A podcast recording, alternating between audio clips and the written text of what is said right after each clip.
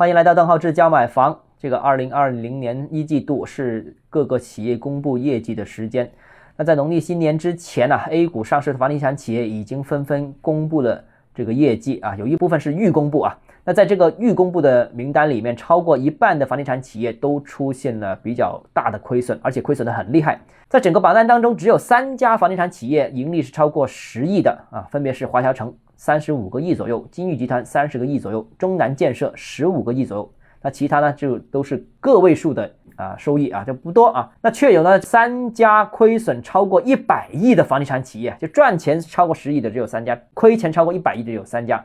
亏钱第一位的是华夏幸福，非常夸张，三百九十亿，什么概念呢？我在想，这个他如果发现自己不对劲，马上躺平，然后啥都不干，然后把资产呃变相便宜卖掉，可能也不会亏这么多，一年亏三百九十亿。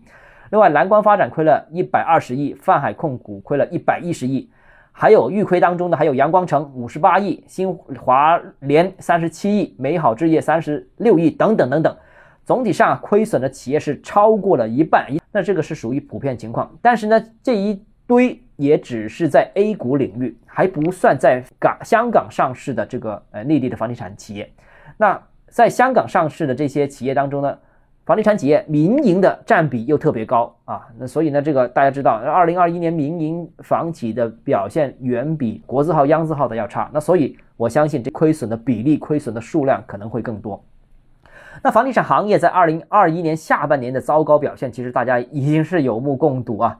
那所以今天看到这些数据，应该也是不意外，很多人其实也不会特别惊讶，因为房地产股。也不是现在跌了，已经是跌跌不休，跌了很长时间。但是我相信，这里面可能反而是酝酿了一个机会，因为这已经跌了很多，而有一部分企业其实并没有受到影响。比方说，我们看到一些很龙头的企业，或者说一些央企、国企，反而是受到一些新的发展机遇和空间。这个之前我们已经曾经谈过啊，所以这里面本身存在着价值低估的这样一个情况啊。当然有一部分是还是高估的，所以分化是一个。